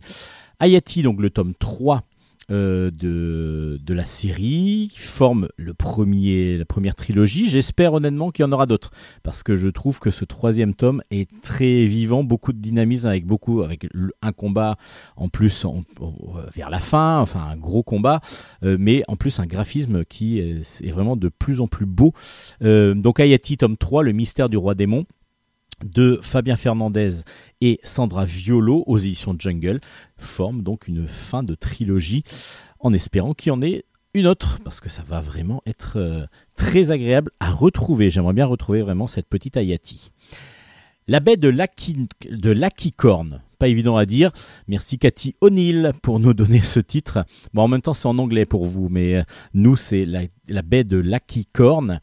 Euh, c'est aux éditions Bliss. Et je vous ai déjà euh, présenté les premiers, euh, les premiers ouvrages mis en, français de cette autrice, euh, qui nous avait, c'était le Cercle du Dragon T et Princesse Princesse, qui sont deux albums que j'avais adorés et que je vous avais recommandés. Album jeunesse parce et, et plutôt jeunesse, mais en même temps c'est toujours fantastique, toujours. Princesse Princesse c'était peut-être un peu moins jeunesse. Enfin il y avait un côté jeunesse et un côté un peu plus adulte. Et on est toujours dans un style graphique qui est très agréable à, voir. C'est- C'est par tâche en fin de compte de couleurs. Enfin, pas par tâche de couleurs, c'est-à-dire que les personnages, les décors de, de, de Cathy O'Neill ne sont pas contournés. Il n'y a pas de contour noir pour faire les, pour faire les formes. Donc, du coup, c'est que par la couleur que va se faire les formes et aussi le, le, modelage de chaque personnage, de chaque décor. Et c'est très agréable, très, très beau. On a un petit peu l'impression d'un plus d'un livre jeune, euh, un livre euh, de- d'enfant, enfin un livre pour enfants, voilà comment dire, un livre illustré, que, que de la bande dessinée. Et en fin de compte, c'est aussi une belle bande dessinée parce que l'histoire est très très agréable. On va partir sur quelque chose de très écologique. On va suivre Lana qui va retourner avec son père dans son village natal. C'est un village qui vient d'être détruit euh, en partie, en tout cas bien abîmé par une grosse tempête. Euh, et on va donc euh, voir Lana et son père aider sa tante à reconstruire un petit peu le village. Euh, ils sont au bord de l'océan, la tempête a donc été assez destructrice. Et lors de ce, voyage, elle va rencontrer, elle va, découvrir plutôt en explorant la plage, une sorte de petit hippocampe, mais avec des ailes. Enfin, c'est un petit peu un personnage hybride euh, qu'elle va adopter, entre guillemets, c'est-à-dire qu'elle va surtout le sauver pour essayer de le, bah, sauver, tout simplement. Et puis, euh, va arriver une deuxième, une deuxième tempête. Donc là, gros danger. Et Lana voit que bah, la relation qu'elle a avec la mère est très importante. En plus, il y a tout un passif parce que sa mère n'est plus là. Donc il y a la mère et sa maman. Euh, sa maman a disparu. Alors on va comprendre pourquoi. Il y a tout un quelque chose sur la résilience aussi, enfin sur la, perte d'un être cher, d'un être important dans la vie. Donc euh, du coup, euh, il y a cette, histoire en parallèle. Et puis Lana va comprendre aussi qu'il y a, quelque chose dans la mer, donc un monde, un monde plutôt qu'elle va essayer de découvrir pour essayer de comprendre pourquoi il y a des tempêtes. Donc du coup, il y a un côté euh, très très très humain parce que du coup, il y a tout ce, ce passif qu'a Lana qui est, difficile à passer avec son père qui a, fui un petit peu l'endroit où est mort sa mère, enfin sa femme plutôt, et donc la mère, la maman de, de Lana. Et en même temps, ce contact avec la mer, cette, cette approche de la nature qui est viscérale et qui va peut-être l'amener à pouvoir aider comme ça et à comprendre pourquoi euh, la mer est peut-être si déchaînée que ça et pourquoi il y a des tempêtes régulières. Euh, il y a peut-être quelque chose de, il y a peut-être une corrélation entre le, la façon dont les humains gèrent tout ça et la et, la et, la mer euh, et la mer. Donc euh, et le, danger qui, vient de la mer. Donc la baie de Lacicorne est une, un conte, euh, mais très agréable à lire. Très agréable à lire parce que on découvre justement un univers très humain qui, qui fonctionne au départ parce que c'est vraiment des humains qui, qui, qui cèdent lors de la lors d'une tempête, après une tempête, et puis dès qu'il y a la découverte de, cette, de cet animal un peu particulier, il va y avoir une partie magique qui va se, qui va se découler, qui va découler de ça, et du coup l'album est absolument somptueux. Graphiquement, il est vraiment très très beau, vraiment très très beau, avec un dessin un petit peu presque naïf par moment et en même temps avec tellement en plein de couleurs et de beauté euh, et, et de c'est joyeux en même temps. Et puis il y a un côté magique. Donc euh, vraiment un côté magique qui euh, ressort de cet album, qui est tendre, qui est poétique et en même temps, il y a tout un propos euh, philosophique et surtout écologique derrière qui est très très intéressant. Ça s'appelle La baie de Lacicorne de Cathy O'Neill aux éditions Bliss. Je vous le conseille. C'est vraiment un très bel album pour la famille.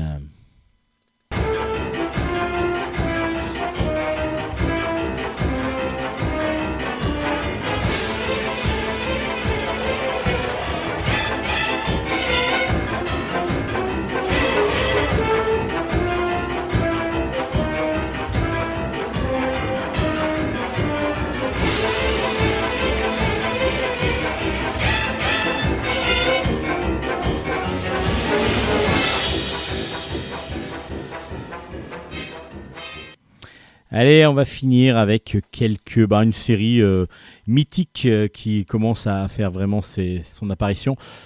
C'était un peu facile. Ça, ça s'appelle les Mythics. Donc, c'est le tome 11 qui est sorti. Ça s'appelle Luxure. C'est de Sobral, Lifong au Gaki et Guérin au scénario. Et c'est Dara qui est au dessin dans ce 11e Euh, du coup, euh, on est euh, donc avec une troisième série des Mythics. Alors, troisième série, c'est-à-dire qu'il y a des cycles. Alors, les Mythics, c'est quoi? C'est cinq personnages que l'on découvre dans la première série où chacun a- a son sa vie et dans un pays différent. En plus, il y a au Mexique, il y a en, il y a en, où? C'est en Allemagne, euh, il y a en, au Japon, il y a voilà, chacun a son pays d'origine avec sa vie d'origine et chacun va être euh, amené à avoir un pouvoir, un pouvoir qui lui est amené par un ancien dieu de son pays et ils vont donc se retrouver à être les Mythics et dans le deuxième cycle, ils doivent combattre le chaos euh, qui- qu'ils arrivent à battre. Voilà, je spoil pas trop, comme ça vous allez voir exactement dans le deuxième cycle comment ça se passe. Les Mythics commencent donc à être une bande de super-héros où chacun vit dans sa, dans, toujours dans son pays et qui ont des passages, des portails qui leur permettent de se regrouper dans une base secrète, entre guillemets. Euh, et ils vont donc venir en aide à des populations en danger. Euh, là, par exemple, il y a une tempête qui, s'annonce avec euh, un tremblement de terre. Enfin, il y a tout un dégât qui, plein de dégâts qui vont qui vont s'abattre sur. je crois que c'est au Mexique. Et du coup, il y a deux des mythiques qui vont, deux ou trois des mythiques qui vont aller sauver la population. Et pendant ce temps-là, il y a euh, quelque chose d'étrange. Il y a sept personnages malfaisants, donc sept méchants qui sont en prison, qui ont été enlevés de la prison. C'est-à-dire qu'il y a eu un gros trou béant dans leur, dans leur, dans leur euh, cellule de prison. Il y a du sang un peu partout, et puis il y a des espèces de, de plantes, de racines qui, qui sortent du trou. Et ces sept personnages ont été enlevés. Ont été enlevés comme ça, sous les yeux de tout le monde. On ne sait même pas comment ça s'est passé. Sorte de trou qui s'est créé au sol et avec des plantes qui sont venues attirer euh, les personnages. Et donc il y a un nouveau méchant qui va récupérer ces sept malfaisants pour les transformer en, sept gros monstres. Ces monstres vont représenter les sept péchés capitaux. Donc euh, sur ce premier tome qui s'appelle Luxure, vous imaginez bien que le premier monstre qui va être créé et que va devoir donc combattre les mythiques, ça va être la luxure.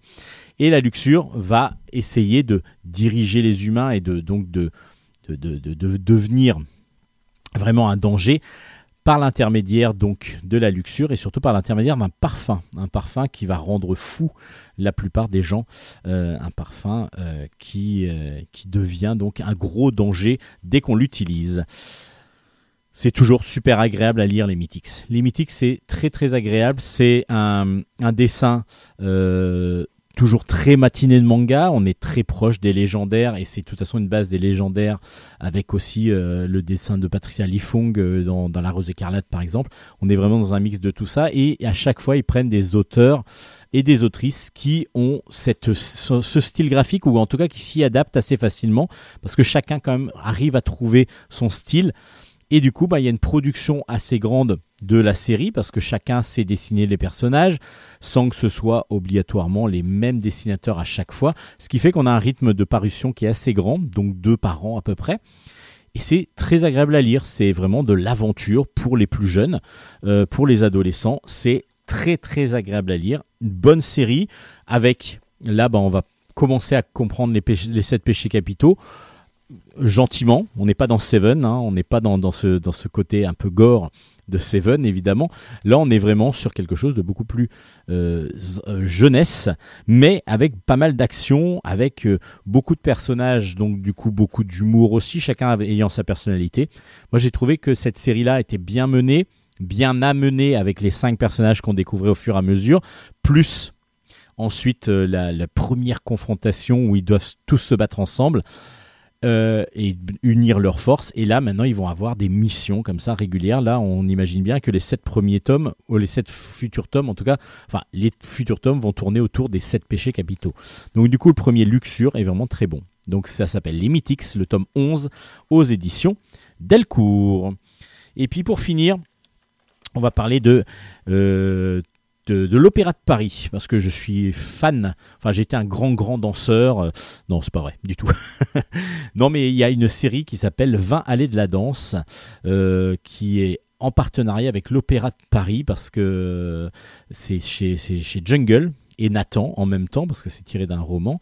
Euh, on suit des jeunes gens, donc de 8, 9, 10, 11 ans, euh, voire plus grands, mais c'est toute l'école nationale de l'Opéra de Paris, euh, où ils forment les danseurs de demain. Et ils sont pris très jeunes, évidemment, les, les danseurs. Et euh, là, dans le tome 3, on va suivre, euh, ça s'appelle L'ombre d'un frère, et on va suivre Cola. Cola qui a 11 ans, si je me rappelle bien. Il a beaucoup de potentiel, mais il est très complexé. Pourquoi? Parce qu'il n'est pas très grand pour l'instant. Il a un bon niveau de danse, évidemment, parce qu'autrement, il ne serait pas à cette fameuse école de l'Opéra de Paris, quand même. Mais euh, il est complexé par plusieurs choses. D'abord, il pas, n'a pas encore grandi, donc il n'a pas encore euh, évolué euh, physiquement. Donc il a son niveau de danse qui est bon, mais par contre, il n'est pas encore aussi grand que aussi aussi oui aussi grand. Il n'a pas grandi aussi vite. Il n'a pas eu sa croissance comme Bilal par exemple, qui est son ami et en même temps, ben du coup, qui lui met des challenges à chaque fois qui sont pas qu'il n'arrive pas à relever, euh, qui, c'est pas évident. Et puis surtout, il y a une personne dans le dans dans l'école qui vraiment lui porte préjudice au maximum, c'est son frère. Et oui, son frère euh, est on, qui s'appelle Franz et est aussi à l'école de l'Opéra de Paris. Mais il faut savoir que voilà, euh, Cola et Franz ont des parents qui eux-mêmes sont danseurs professionnels ou étaient danseurs professionnels. Donc qui ont une vision, pour eux c'est la normalité d'être dans cette école. Ce qui fait que euh, Cola a l'impression d'être rabaissé à chaque fois par ses parents, parce que Franz étant meilleur que lui, surtout plus âgé, donc du coup il a plus d'expérience, bah, Franz c'est toujours le meilleur, c'est celui qui à chaque fois va essayer d'être euh, de, de se faire remarquer, mais c'est surtout ses parents qui pour eux, ben voilà, t'as été pris à l'école, c'est normal. Alors que pour tous les autres, c'est déjà une réussite d'être pris dans cette école de prestige et d'élite. Et voilà, donc Cola va avoir une baisse de morale énorme due à ce complexe, ces complexes euh, dans, dans dans dans, dans cette école. Je suis fasciné par cette série. J'ai le premier tome m'avait vraiment, j'avais vraiment adoré parce que on comprenait les coulisses un petit peu. Il y avait une jeune demoiselle qui arrivait justement dans cette école et on, la suivait. Euh, alors c'est vraiment fait pour les jeunes demoiselles à la base, et moi je suis fasciné parce que j'aime beaucoup déjà le dessin euh, très en couleur, euh, assez rond, mais vraiment d'une beauté très très grande. Vraiment, c'est- d'une subtilité dans, dans les mouvements. Il y a vraiment des personnages qui sont charismatiques en plus. Les couleurs sont vraiment super belles, sont vraiment super belles. J'ai oublié de vous dire peut-être que c'était de Elisabeth Barfetti euh, au scénario et de Laure Ngo au dessin, euh, qui, euh, qui sont deux autrices qui forment, qui, forment le duo pour cette, ce, ce vin allé de la danse. C'est vraiment quelque chose de particulier parce que je ne suis pas fan de danse à la base, même si j'aime bien ça.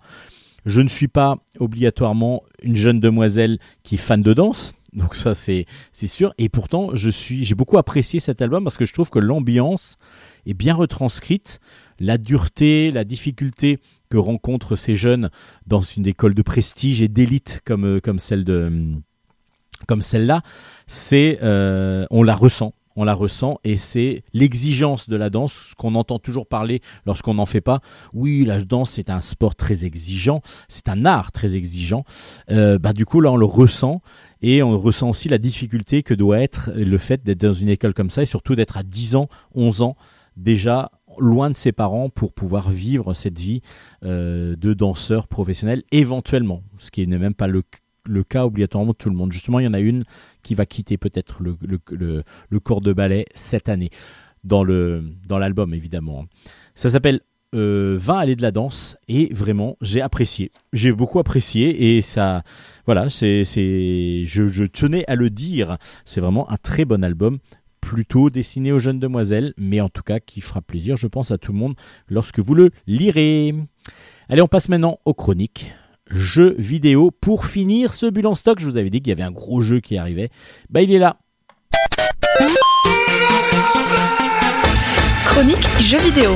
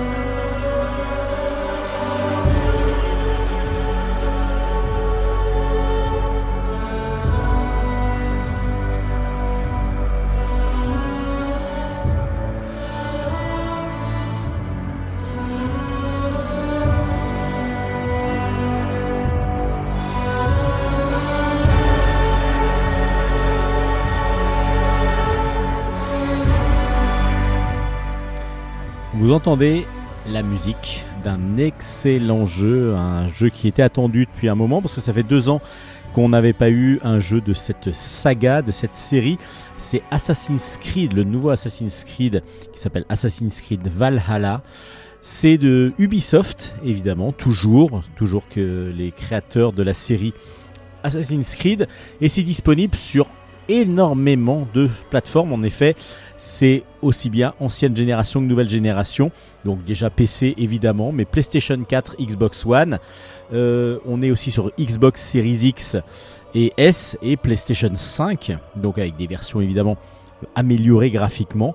Et puis vous êtes aussi sur des services en ligne comme euh, Stadia ou Amazon Luna par exemple pour pouvoir utiliser ce jeu, pour pouvoir jouer et s'immerger dans le 9e siècle. Et oui, on est en Europe au 9e siècle.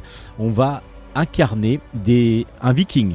Alors, un ou une viking, ça c'est déjà une des raisons euh, plutôt intéressantes dans ce jeu. C'est que même si ça va pas obligatoirement beaucoup changer l'aventure, euh, on va incarner Eivor et dès le départ, on a le choix soit de l'incarner en féminin, soit au masculin. Et avoir aussi un choix aléatoire éventuellement que peut faire l'ordinateur. Ensuite, ben, on va suivre Evor lorsqu'elle est enfant. Enfin, moi je dis elle parce que du coup, Evor est, une femme pour moi. Et puis, on va, on va voir la mort de ses parents et elle va avoir une vengeance évidemment à mettre en place euh, parce qu'il y a une trahison. Donc, ça, c'est le tout début du jeu. On va la retrouver adulte. euh, et elle va devoir sauver d'abord ses compagnons et tuer le traître qui a tué ses parents. Mais ça va aller beaucoup plus loin parce que Eivor va suivre, va, va plutôt mener ses camarades de Norvège jusque dans les raids et les combats contre le roi Alfred le Grand, le roi anglo-saxon, donc le roi euh, de, l'Angleterre. Et tout ça, ça va évidemment être des différentes parties, différents chapitres du jeu qui vont être absolument magiques. Magiques pourquoi? Parce que, alors il n'y a pas de magie, mais euh, ou très peu, mais il y a euh, déjà des univers différents. Parce qu'on va partir de Norvège, on va aller jusqu'en Angleterre, et donc du coup, évidemment, tout ce qui est décor va complètement changer. Vous commencez évidemment beaucoup dans la neige, euh, dans le froid, et euh, tout, tout est évidemment graphiquement absolument magnifique. Et le ressenti en plus du personnage dans la neige. Alors moi je l'ai essayé sur PS4, mais j'ai trouvé ça sublime. Déjà, alors j'imagine que j'ai vu des vidéos sur PS5 ou sur Xbox Series X. Oui, il y a vraiment une euh, différence graphique si vous avez tout le matériel qui convient. Évidemment, il faut quand même une bonne, euh, une bonne télé, euh, un bon écran. Mais c'est vrai que graphiquement, ça a l'air absolument encore plus beau, ce qui est tout à fait logique. Mais déjà sur PS4, c'est Ubisoft utilise l'inquintessence en fin de compte de la PS4 qui est en fin de vie entre guillemets parce que du coup elle va encore je pense vivre quelques années mais pas avec des grosses nouveautés mais en tout cas on a réussi à tirer le maximum de ce que peut faire la console et il est vrai que Assassin's Creed utilise tout ça dans, sa, façon de jouer. Et puis après dans le style de jeu, ben, on est toujours sur de l'action RPG, donc on va euh, avoir différentes phases et c'est ça qui est aussi très intéressant. C'est qu'on ne va pas être juste dans l'action avec des phases de, de- d'attaque de, de village par exemple et ainsi de suite. On va pas avoir que ça. On va pas avoir que des raids sauvages. On va aussi avoir de l'infiltration. Infiltration qu'on retrouvait peut-être davantage sur les premiers Assassin's Creed et que là on retrouve mais avec un grand grand plaisir. Enfin moi j'ai trouvé ça vraiment très agréable.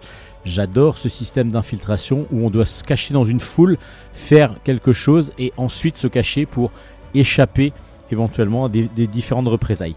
Donc beaucoup beaucoup de choses à faire.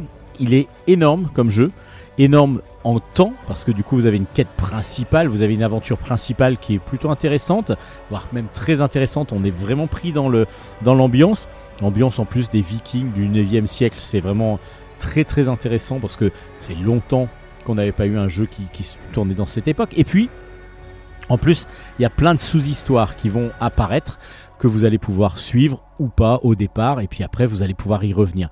Donc c'est des heures de jeu, vraiment des heures de jeu que vous allez avoir à, contempler, vraiment un jeu déjà magnifique et puis avec une prise en main évidente et très facile et puis beaucoup beaucoup de, choses à découvrir.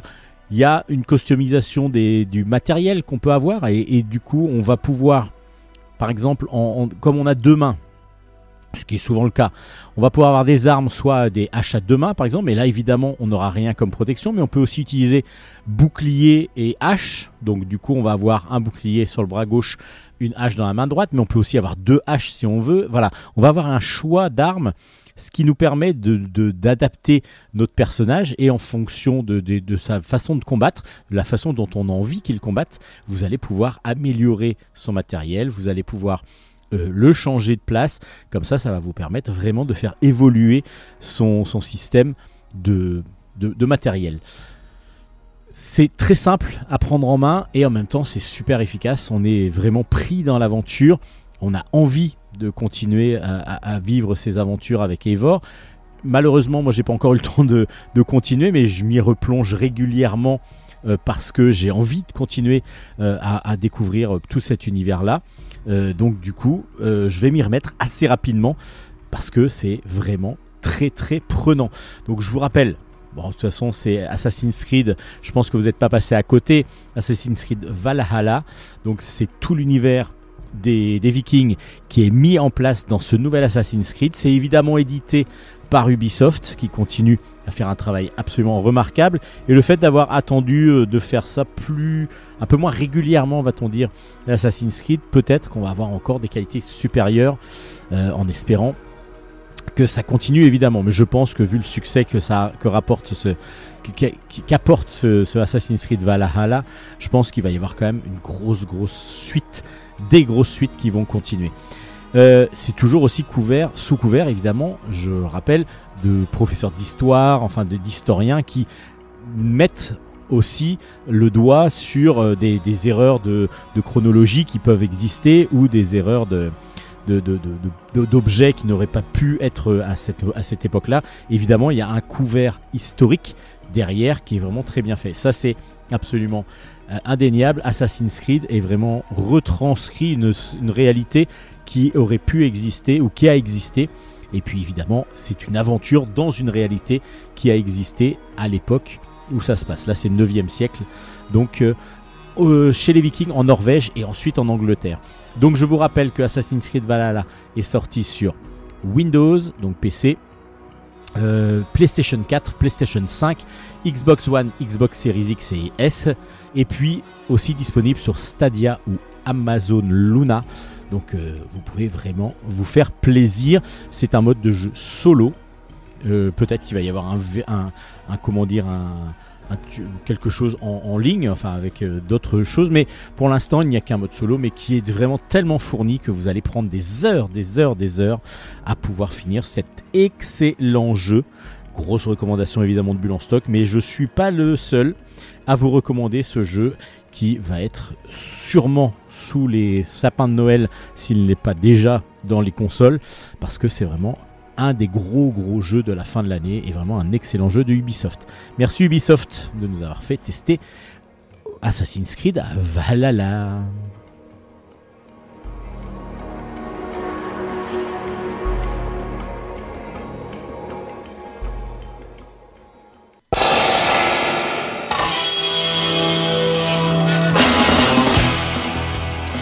Et voilà, c'est sur cette chronique euh, de Assassin's Creed Valhalla que vous euh, se finit cette pardon, se finit ce bulle en stock. Je suis encore un peu impressionné par le jeu, c'est pour ça. Ah, on s'en remet pas. hein. Alors vous pouvez retrouver, comme à notre habitude, comme à votre habitude, l'ensemble de l'émission sur notre page Facebook qui s'appelle Bulle en stock, bulle avec un S, vous y trouverez les références d'absolument toutes nos lectures afin de les retrouver, de pouvoir les demander à vos libraires si vous souhaitez les lire. Et puis, évidemment, vous pouvez aussi podcaster les émissions. Elles sont en libre accès. Tout le monde a le droit de les partager, de les offrir. Enfin, là, c'est même à offrir. Vous n'avez pas, la- vous avez pas le droit de les vendre. Vous Mais n'avez en pas tout le cas, de nous, on les vendre. offre et vous avez le droit de les diffuser autant que vous le Autant que vous désirez. voulez, tant que vous ne modifiez pas nos propos par euh, de vil montage audio. Vous pouvez évidemment écouter aussi l'émission euh, sur Radio Grand Paris. Euh, merci à Nicolas de Comme nous toujours, héberger comme d'habitude. Et puis bah, sur toutes les plateformes de streaming, podcast et ainsi de suite de France et de Navarre. Et oui, et même de, même de Québec et peut-être et même de Belgique. Mais bien sûr, bah, en gros tout le monde. Quoi. Tout le monde. Parce tous ceux qui peuvent en nous gros, comme c'est sur Internet, tout le monde peut aller récupérer des informations. Ben oui. Merci Hélène, on se retrouve la semaine prochaine. Avec très grand plaisir cette fois-ci, je ne raterai pas le coche. On espère en tout cas que vous serez là. Oui. Et puis bah nous, on vous dit bonne lecture. On se dit à la semaine prochaine. Bah, ce sera peut-être une des dernières émissions de l'année 2020.